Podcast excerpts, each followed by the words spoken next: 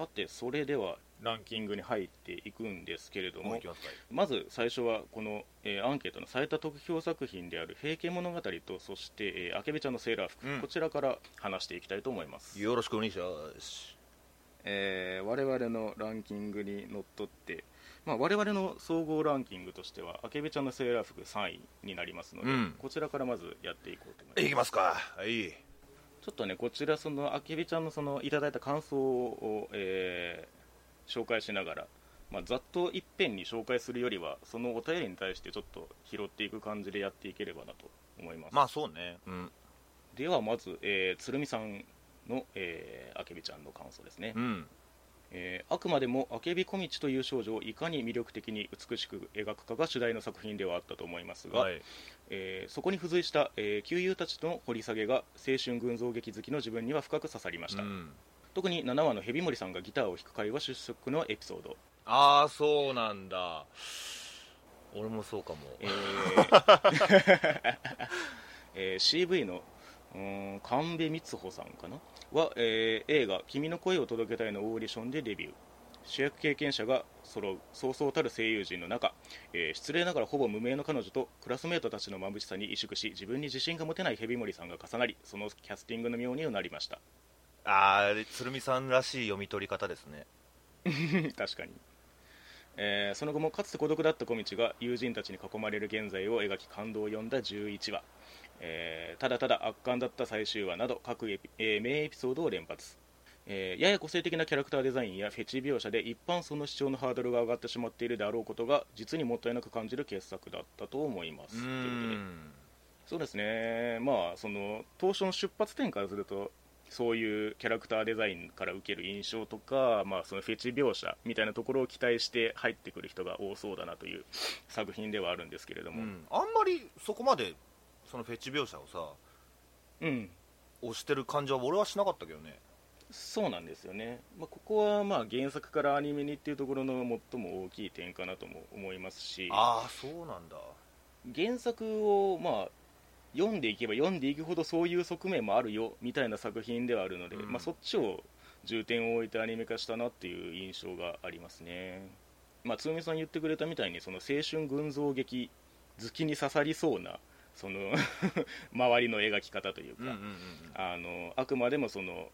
あけびちゃんを中心としたクラスメートとの関係性みたいなところにすごい重点が置かれてたので、うん。確かにね逆にその入り口で 帰っちゃった人をもう一回ちょっと呼び戻したい感じはあるんですけれどあも。あでも帰っちゃう人いるんだ。いるんじゃないですかね。わかんないですけど実際そういう声があったかはわかんないですうけれども、ね、はいはい。まあでもそうか話題だから見るみたいなことはあるんだろうな一回は。そうですね。ううん。んでも俺俺この作品今回4位なんだけどあそうだね。ううん。ん、なんかねその新しさみたいなのをねあんま感じなかったんだよね。うーんまあね、ん。まあ、ベースから見るとそうかも。そう、ん。なんかそのすごい盛り上がっててあけびちゃん可愛いみたいな感じでそのツイッター盛り上げるところ見て、あ俺も楽しみにしてたんだけど蓋開けてみたら結構普通っていうか、あのそうだね。まあ、こんなんいっぱいあるよとはまではいかないけどうん。まあキララかな？キララが結構例題とさまあ、日常系そうそうそうそうという。言葉にくくるかどうかという話。ですそうねそうそう。そうれは。うん。なんだろう、うん。それのまあちょっとまあ綺麗になった感じというか。うんうんうん。うん。そのあけびちゃんがさっきね内容で勝負みたいなことがあるとしたらうん。なんかそれ以上のパワーみたいなのはそこまで俺は伝わらなくて。なるほどね、うん。まあ、そういう意味ではその各話ごとにその、まあ、主役たる旧友たちが設定されててっていうその一人一人みたいな構成ではありましたよね、うん。さて続きまして、えー、亡者さん、えー、亡者さんはあけびちゃん第2位ということですね、うん。えープロモーションの絵を見ただけで見ようと思っていました、えーそして、えー前は現れる光の演出の多い、えー一枚絵画のアニメーションはそのプロモーションを超えて表現されていて、えー誰が見てもドキッとさせられたのではないでしょうか、うん。えー他の作品では急にアニメーションが滑らかになったりして違和感を覚える作品も少しありますが、うん。えーこの作品に関してはとても自然なので不思議でした、えーよくよく考えてみるとここぞで出てくる光演出の多いアニメーションは、えー違和感を逆,、ね、逆手に取られているように肥大化して分別されて描かれており多分これは漫画表現に近いのではないでしょうか、えー見開きの一枚をドンみたいな、えきっと気づかないうちに慣れ親しんだ表現をハイクオリティのアニメーションで目の当たりにしているのが不思議で面白かったです。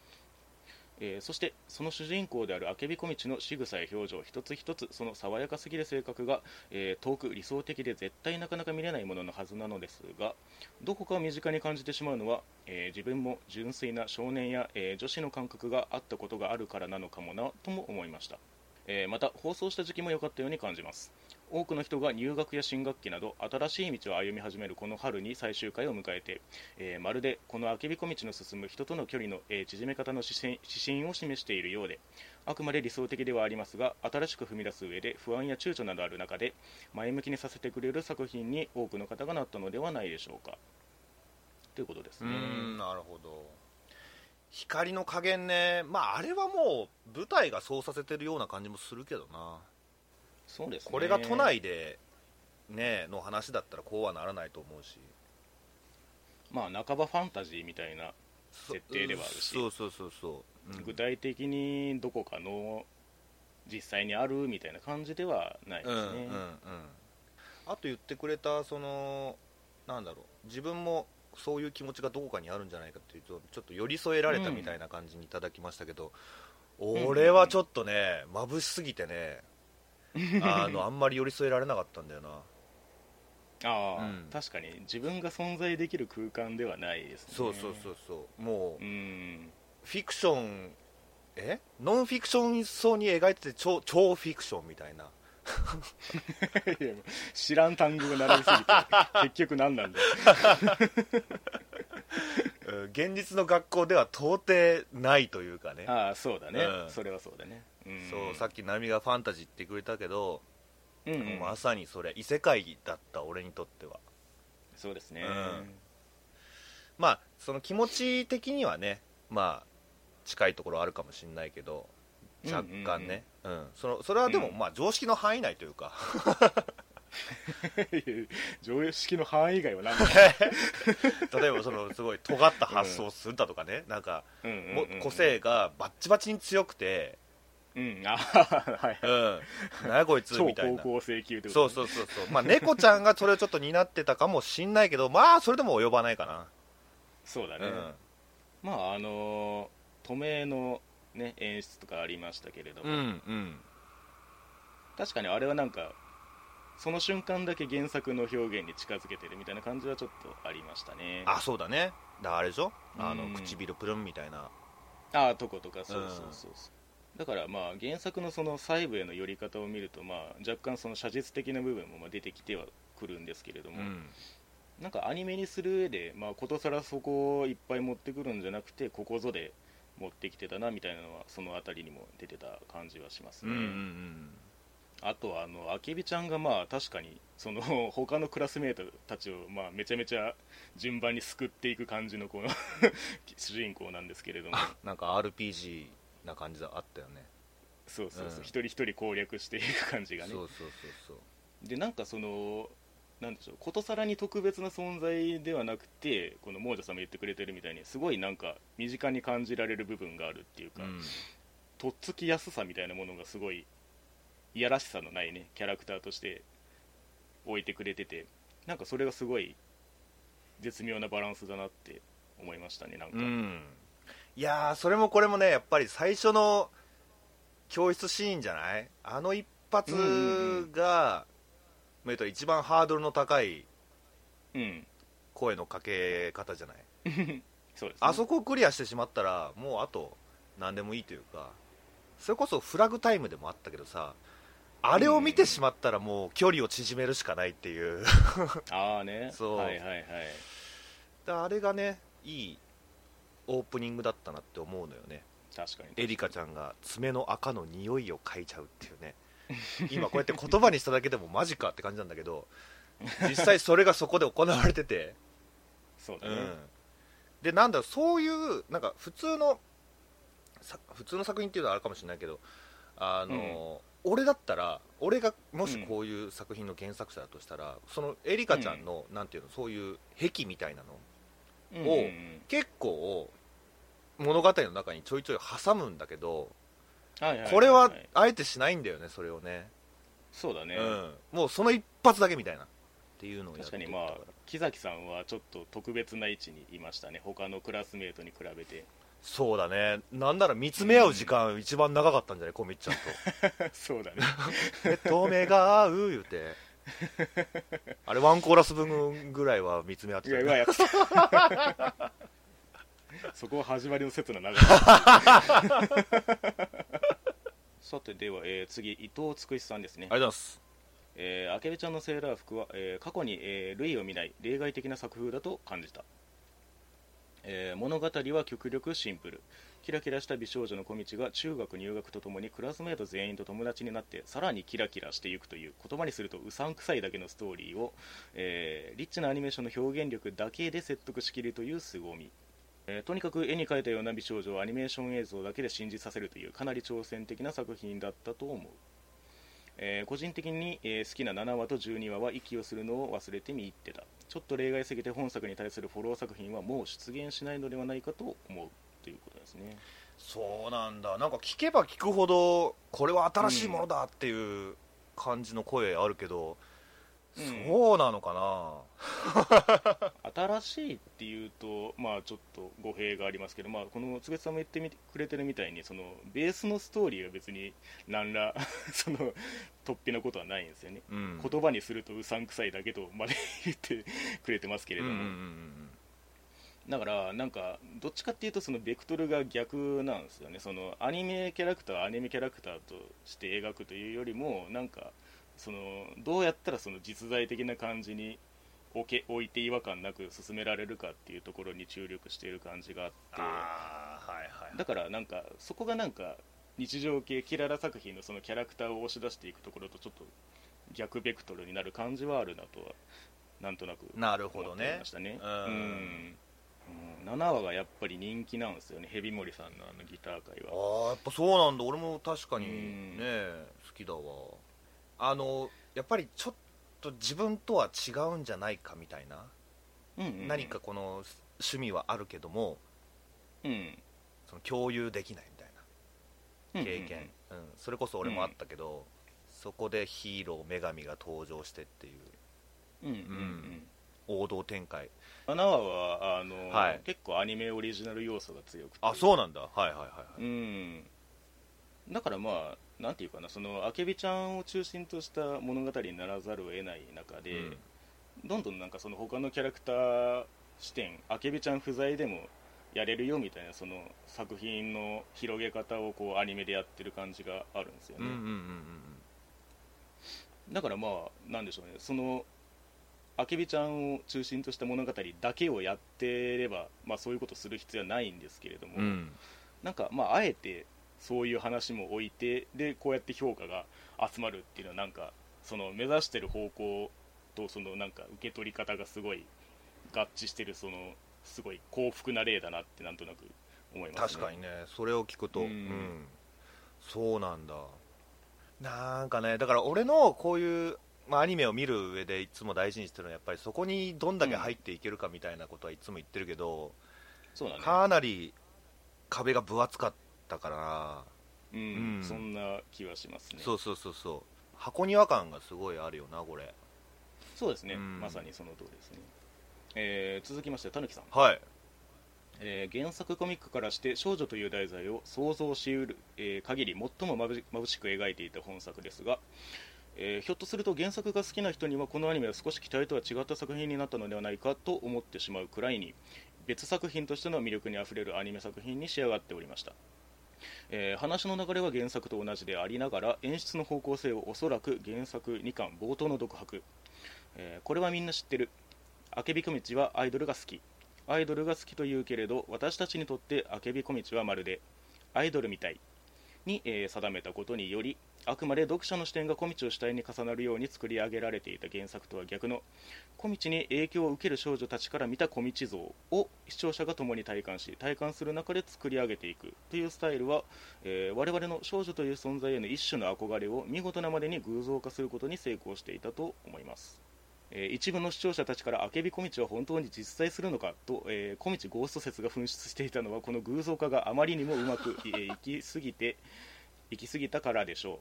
えー周りの少女たちの描き方も、えーうまく男女問わずに自分の中学時代を投影できる余地があり憧れを体現した今、えーまさに眩しさ真っ盛りの小道と、えその周りにいる眩しかったあの頃の中学時代の自分たちが、えー一つの画面に共存している姿は一つの宗教画のようでもありました。えーまた原作のあまりにも躍動感のありすぎる銅の絵の数々を安易に作画を細かくして緻密に動かして見せる昨今の主流となったアニメ手法で見せるのではなくむしろ透明に近い構図でドラマとして印象に残るよう演出していたのも素晴らしい選択でした、えー時に私自身高校時代はほぼ女子校みたいなところに通っていたのですがあの女子グループならではの空気感があくまで理想憧れの女子空間でしかなかった原作と違い良くも悪くもがっつり身に覚えのあるものに変わっていたことには、えー若干の怖さすら感じてしまいました、えー主だったスタッフを女性で固めることでアニメにおける方向性のブレを少なくしたとのことですが細かいチューニングでここまで変わるとはしかしそれが不快なものではなくむしろこの空気の中で生活をしていたあの頃に戻りたいと感じることができ個人的には珍しく正面から楽しめた作品でした。えーただ思い返すと私の目に映っていた本作の画面はかなりセピア色だった気もしますが、えーところで高校時代それこそ頻繁にクラス内で、え2話のネタのような制服交換が行われており散々見るも着こなすもセーラー服に親しんできた身としてはあれだけ伝統のある大きな学校として描かれている、えー私立老梅学園中等部の、え旧制服であるセーラー服のタイが三角タイではなくリボン結びという点が一番の驚きであったりするのですがリボン結びにすると絶対にシワが残るので毎日アイロンがけをしないといけないからこれすっごく面倒なんですよね。とのことですね。うん。まあでもなんかわかるわむちゃくちゃ、うん、そのセピア色に見えるっていう部分、うんうんうん。さっきからねあんまり いいことあんまり言えてないんだけど推しもいないんだよないわゆる、うんうんこういうアニメに俺いつもできちゃうんだけど好きな子が、うんうんうん。たぬきさんが言ってくれてるみたいに、うん。まあその原作がその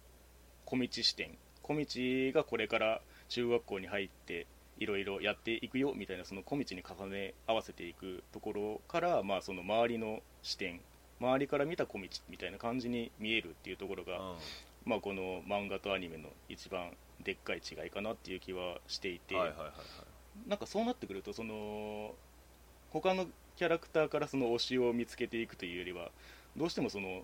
小道を見ていく話にならざるを得ないので、まあそうだね、まあ、そういう構造も一種影響してるのかなという気はしますね、うんその辺は。うんうん。うん。まあ、たぬきさんがどんどん一体どういう人物かちょっともうだんだんわからなくなってくるんですけれども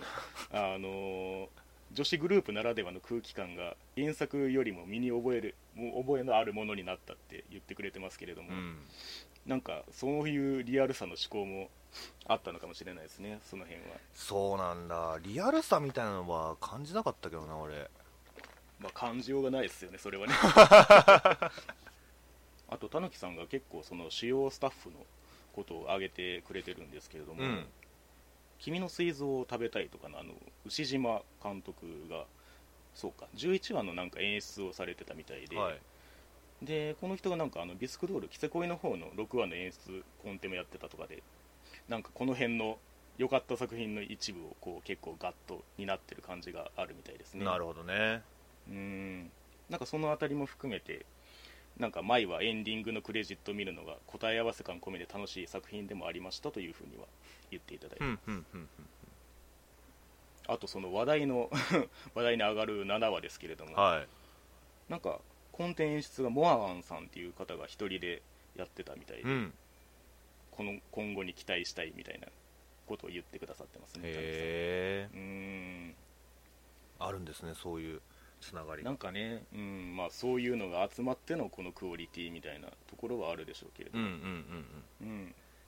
えーそして最後になりましたがゆるぐさん。はい。まあ一応「平家物語」とあの1位同率ということらしいんですけれども、